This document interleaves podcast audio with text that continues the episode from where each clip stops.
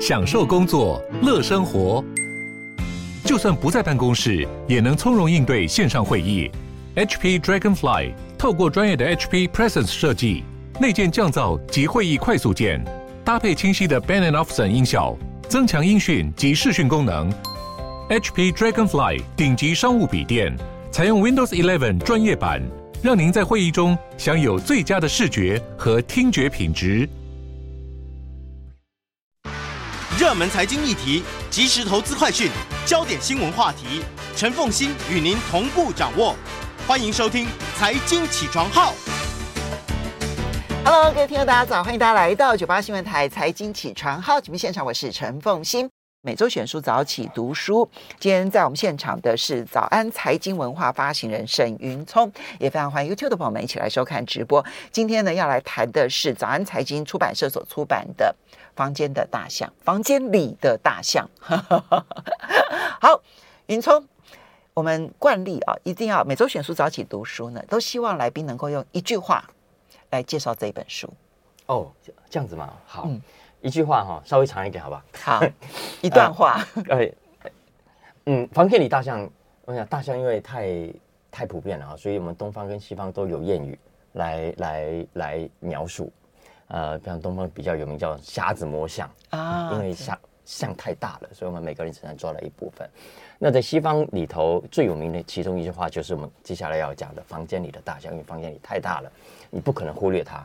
但是当大家都你发现大家都忽略它的时候，那就是有问题啊。嗯所以这本书呃要讲的其实就是为什么总是会有一群人在我们这个社会里头心照不宣的假装没有看见。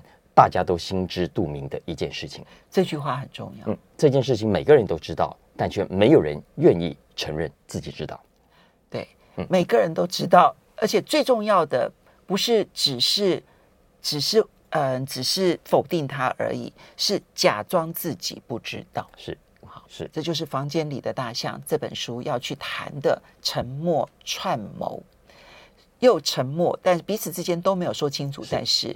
其实串谋出了一个集体的否认、集体的忽视、嗯、集体的故意不知道，嗯？好，这本书的作者要不要来介绍一下？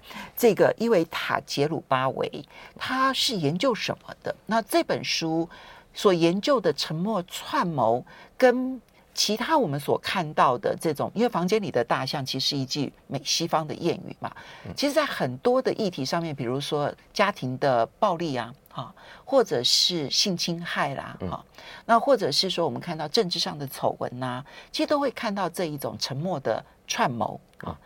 那个别也都有研究。那这本书的作者他所研究的跟别人有什么不同？嗯，泽鲁巴维今年七十几岁了。哦。老老学者了，他是美国社会学界很有名的一位学者啊，他是在 Rutgers 大学任教。我们知道 Rutgers 是美国很有名的研究型的大学啊。那他是社会学家当中，他很专攻的是社会心理学。嗯，他特别厉害，他到后期的主要研究项目叫做认知社会学，也就是说把社会学跟认知心理学来结合。那什么叫认知社会学呢？是因为我们过去都认为我们心理基本上是。受到我们个人的天性啊，呃，心理的状态的影响，所以影响到我们的精神状态。但是呢，杰鲁巴维他在观察社会心理学的时候，他发现不，其实我们很多的心理状态，把加上我们很多的行为，其实是受到社会因素的影响的。这句话说的有道理。嗯，这也是为什么在不同的族群、不同的国家，你会发现其实都会共享一些共同的特质。嗯，同样的状况在美国会发生，在台湾也会发生。嗯、日本人有，韩国人也有这个现象。嗯，所以你看，比方说最近的民粹主义啦，嗯、呃，我们很多呃打死不认错啦 这样的倾倾向，所以会出现了共同的，哎，不同完全语言不通的社会里头都出现共同的现象啊。嗯，所以这是杰鲁巴维他他主要的研究的项目。那他就用这个角度来切入我们所谓的房间里的大象这件事情。我们刚刚讲的这个，呃，这个社会上总是有一些大家心照不宣、假装没看见，那明明就已经看见的事情。那这种现象，我们家庭有，OK，呃，很多家庭都有，呃，大家都知道，但都不想提。就像提呢，也很隐晦的提。嗯，比方说，呃，家里有个孩子是同志，那妈妈爸爸很不喜欢，然后可能为此吵过架。嗯，啊，从此这件事情可能就是家里的禁忌。啊，对，爸爸妈妈都不提，然后小孩也不敢提，对，然后彼此之间故意假装忽略这个话题。是的，嗯，然后或者在很多欧美国家更常见的是，呃，酗酒的爸妈，嗯，呃，对，好赌的爸爸。啊，那这件事情已经在夫妻之间引起紧张了，甚至常常为此吵架，小孩子看在眼里。但从此不敢再提这个事情，因为只要一提到，妈妈就很生气，可能就从这在吵架，家里纠纷。所以这个也是另外一个家庭型的，呃，房间里的大小。嗯，那吉鲁巴韦是说，这个现象当然不是只有家庭有，很多企业组织里面也是有。嗯，你看，呃，到大企业里头，呃，兄弟恶斗，但是从来不敢跟老创业家讲。嗯，大家都知道，但是不敢当面提这件事情，这是企业里面的房间里的大象。嗯，当然在国家的层次就更多了啊，呃，政府滥权啦，迫害异己啦，嗯、然后尤其在白色恐怖呃或者集权警察国家的的的的的环境底下，这种现象就更普遍。所以杰鲁巴维要讲的是，以上从家庭到企业组织到整个社会、整个国家，其实我们都共同常常。可以看到刚刚讲的这种房间里的大象，呃的存在。那这种存在，其实他就说，其实就是破坏我们人与人之间的互相的信任。它会让真正真相没有办法被揭开，它会让我们心里总是被压抑，然后老是愤满，但是不敢敢怒不敢言。对，其实我在查看这本书的时候呢，这一部分让我印象很深刻，因为我们刚刚所提到的家庭里头，大家都知道，然后。视而不见，然后而且必须要假装不知道的这些事情，其实很多这种沉默串谋的研究，但是这些研究都偏重在个人心理学，嗯，哈，就是为什么个人心理会如此的这样子的发展，所以它这里面的研究，它很细腻的在个人的行为跟心理影响这方面去做它的心理分析，但是呢，它呃，这个是作者他非常不一样的地方，你刚刚提到的，因为他研究的是社会心理。研究的是认知社会这件事，社会认知心理学这个部分，所以他把它拉到来看，其实整个社会面对一件不愿意去承认的事情，其实是有一些共同社会心理现象的，而这些共同的社会心理现象，只用个人心理就无法解释，你要用整个的社会心理去解释它，然后要去理解社会是如何形成这一种沉默的沉默的串谋。然后要去理解社会要如何解决这种社会的串谋，因为如果不去解决它，社会会集体付出什么样子的代价？这一点是他跟所有其他去研究这一种房间里的大象的行为其实很不一样的地方，因为他把它拉高到整个社会集体现象来看待。因为本来这件事情就是很难被研究的，为什么？因为大家都不愿意讲，就没有讨论。没有讨论，当然就没有文献。没有文献，你要 对对对对，好。所以呢，我们要稍微休息一下。对不起，我们要进一段广告。广告回来了之后呢，我们就要来谈从研究的困难开始去谈沉默串谋这件事情。休息一下，马上回来节目现场。谢谢，欢迎大家回到九八新闻台财经起床号节目现场，我是陈凤欣。每周选书早起读书，今天为大家介绍是早安财经出版社所出版的《房间里》的大象，在我们现场的是早安财经文化发行人沈云聪，也非常欢迎 YouTube 的朋友们一起来收看直播。好，云聪，我们刚刚提到，就是这本书的作者七十几岁的老先生哦，这个非常的厉害。他呢，把过去集中在个人心理学研究的层次去谈沉默、纵容沉默以及沉默串谋这件事情，把它扩大到变成一个社会认知的一种研究现象。哈。但是呢，要去研究这件事情，老先生就说了很困难。为什么很困难呢？感觉上面好像这件事情的例子无所不在。嗯，但但大家都没有在讲啊，所以你不讨论，我们要怎么有文献？没有文献，你是就没有办法去评比、去评论它。那而且很多的事情，大家假装它没发生，所以你要怎么去做民调？你要自己怎么做调查？所以没发生，你也没有办法去去观察。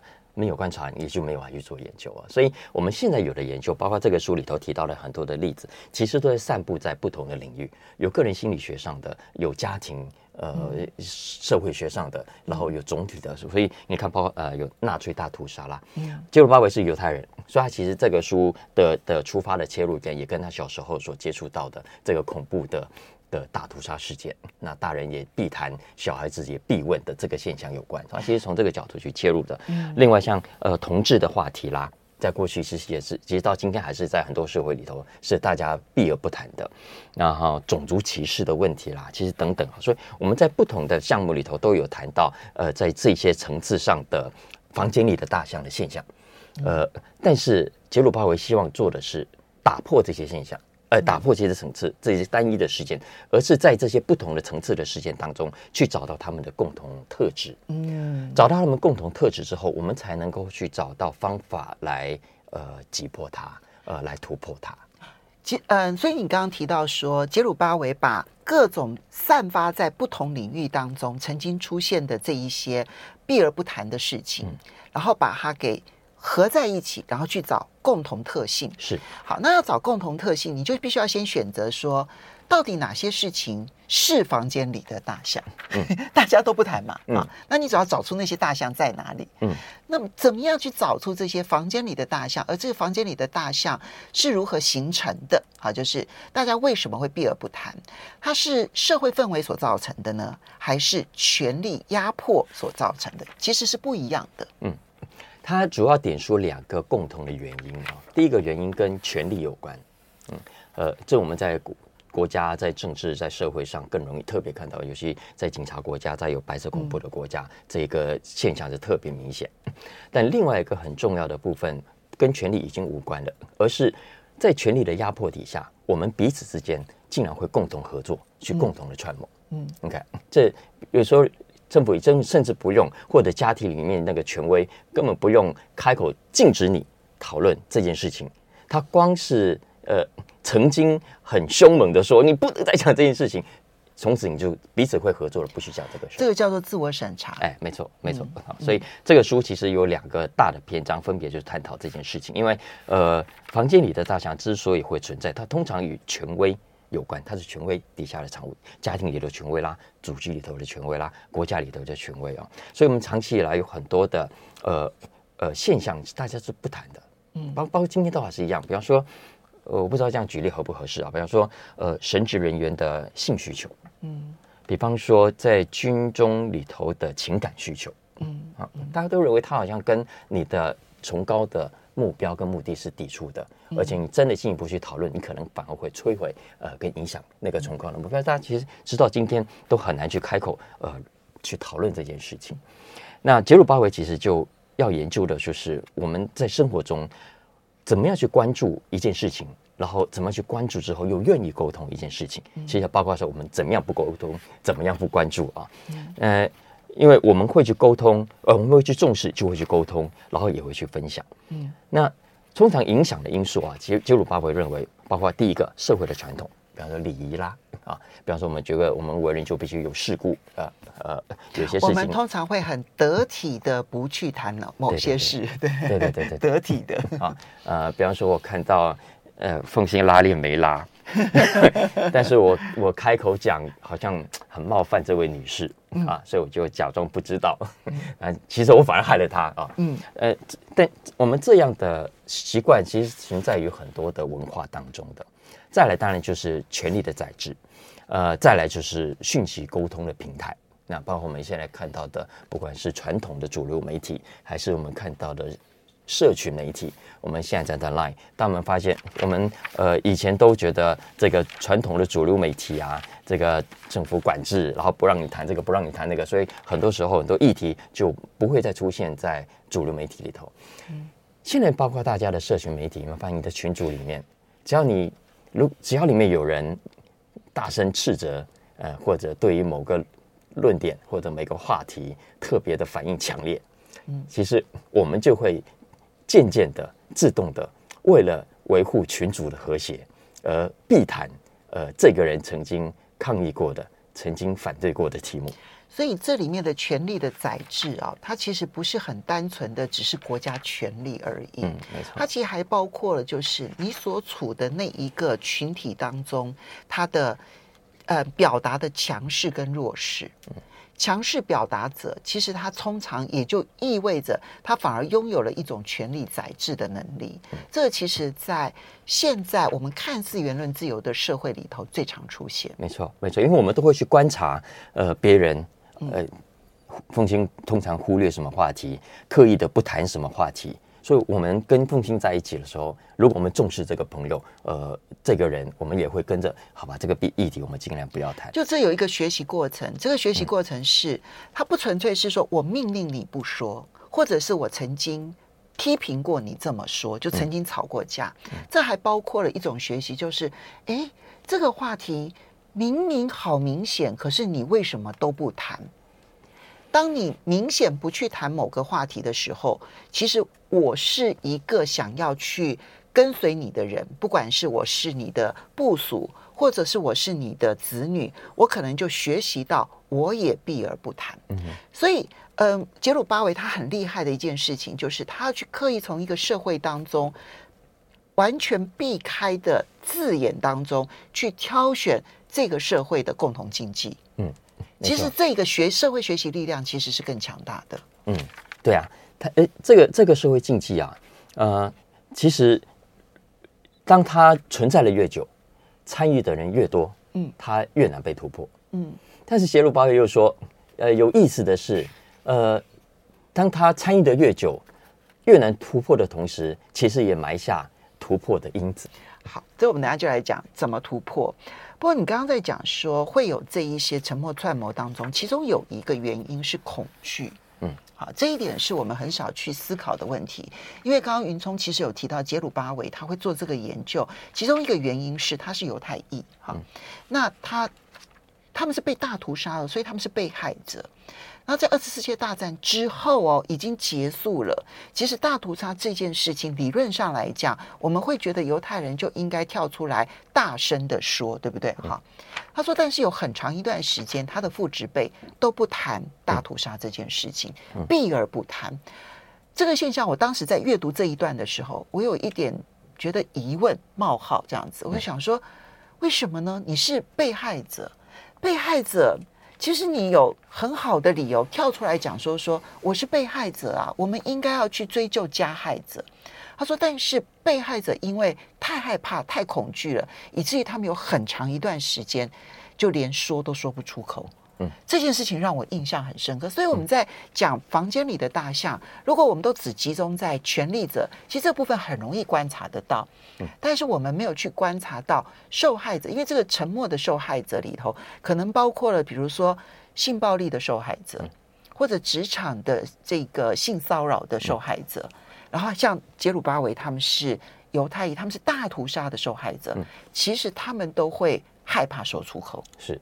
这些这个现象是我们过去不曾去认真思考过的一个状况，嗯、而且不只是怕说出口而已。啊，杰鲁巴维说，他从他的犹太同胞里头就发现，人与人之间存在的两道高墙。嗯嗯，沉默的两道高墙啊，就是有些事情，第一个当事人不敢讲，嗯，然后听的人呢也不敢问。嗯嗯，所以你一道墙，我也一道墙，我们现在这两个还隔着一道玻璃隔墙，呃，但对于刚刚讲的这个很恐怖的事件，大家不想提的事件，其实是有至少两道墙的。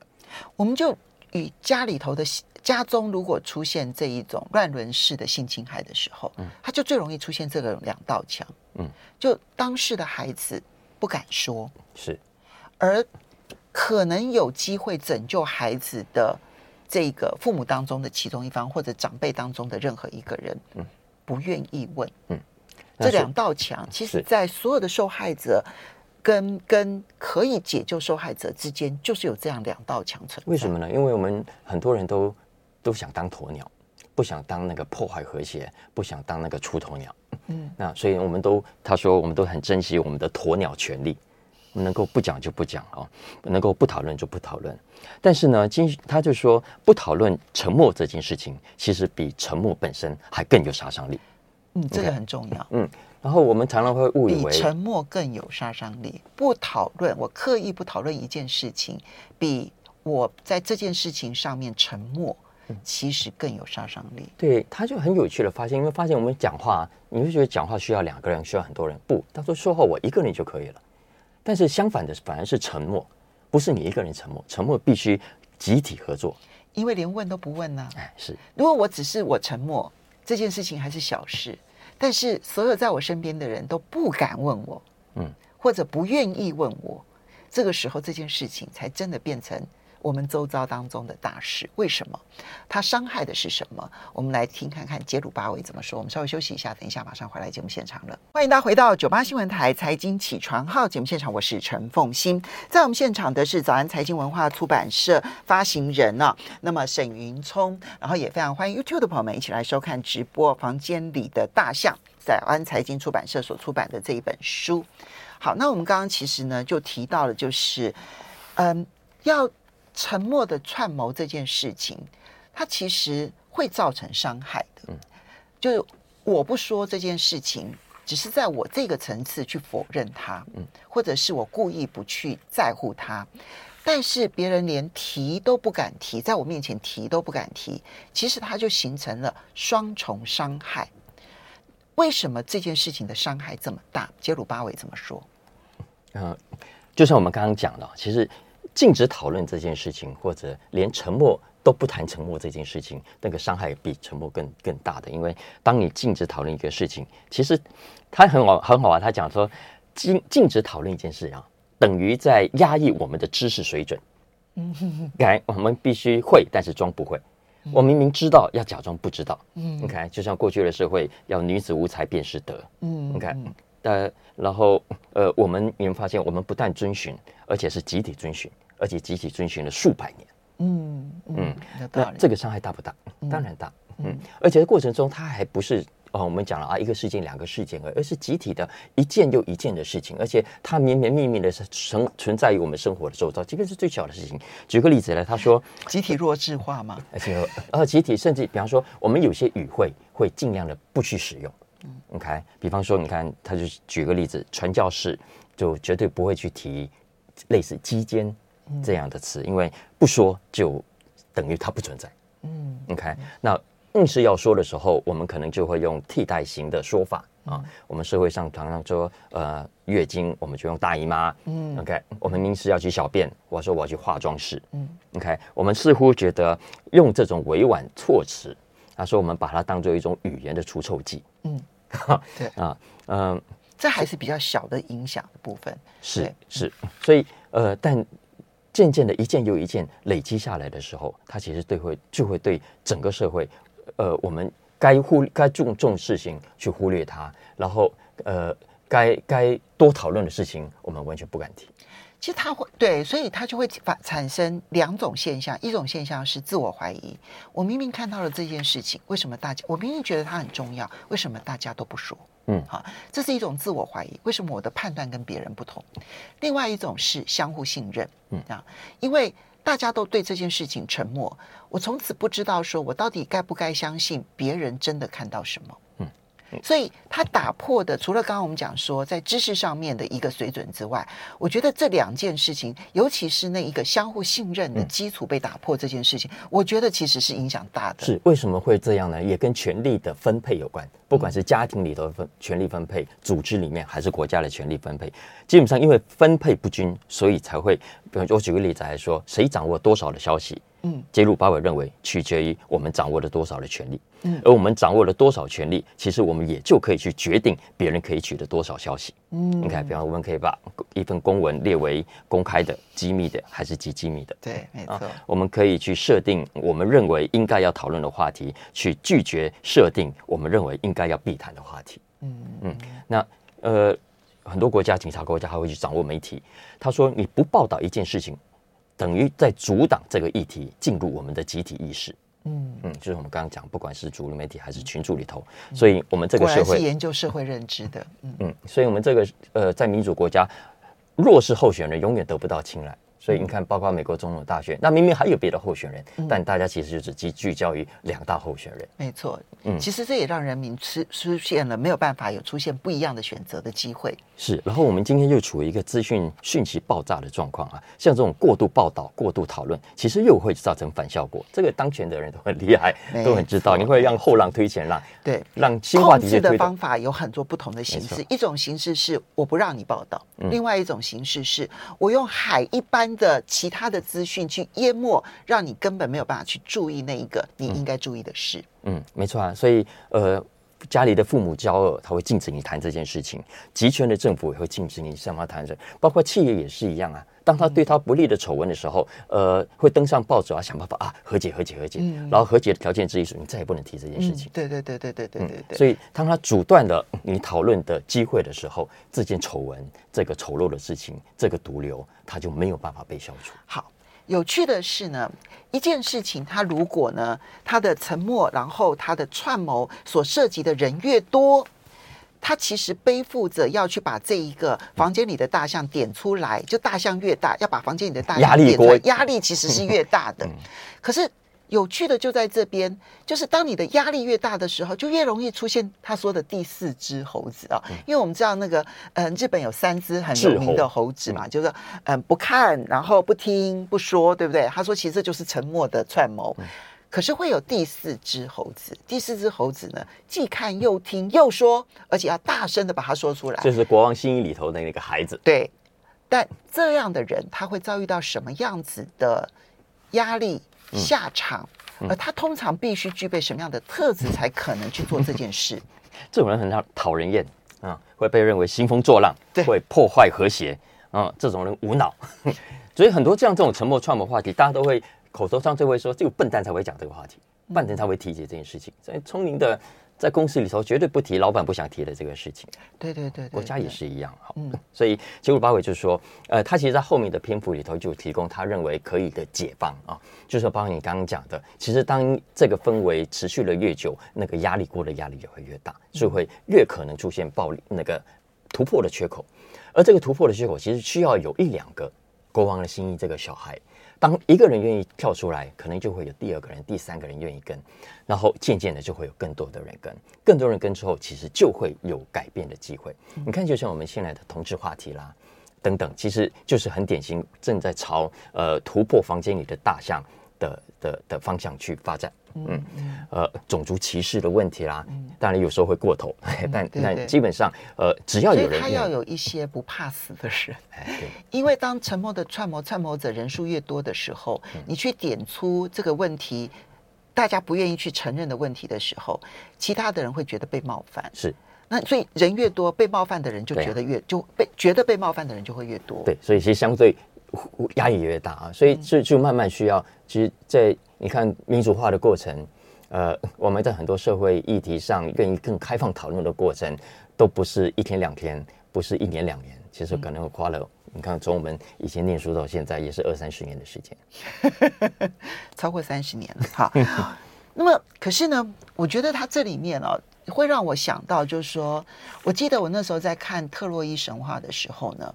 我在我不知道大家有没有跟我有一个感受，就这里面其实有一个国王新衣那个小孩的角色，就是那个女预言家，嗯，卡珊德拉，对不对？哈、嗯，那么卡珊德拉就不断不断的告诉大家说，哎呀，那个那个那个木马不可以引进来呀，啊，啊，那里面呢、啊、就会导导致我们特洛伊的败啊。他是一个预言家，他的预言其实都是正确的，特洛伊城的人都知道他具有预言能力，可是没有人愿意听他的话。嗯我以前觉得说啊，这就是神话故事，非常的荒谬，所以他把剧情故意设计的很荒谬。